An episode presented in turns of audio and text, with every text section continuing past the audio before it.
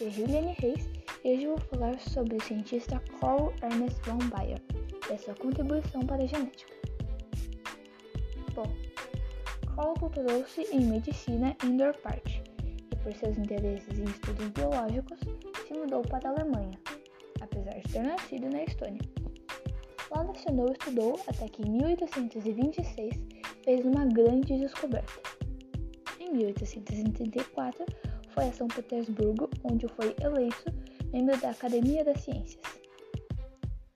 Em 1887, foi uma expedição para o Ártico, onde dedicou seus últimos anos de vida em estudos antropológicos e geológicos. Ele viveu de 28 de fevereiro de 1792 a 28 de novembro de 1876. Teve sua contribuição para a genética em 1826, quando descobriu o ovário nos mamíferos.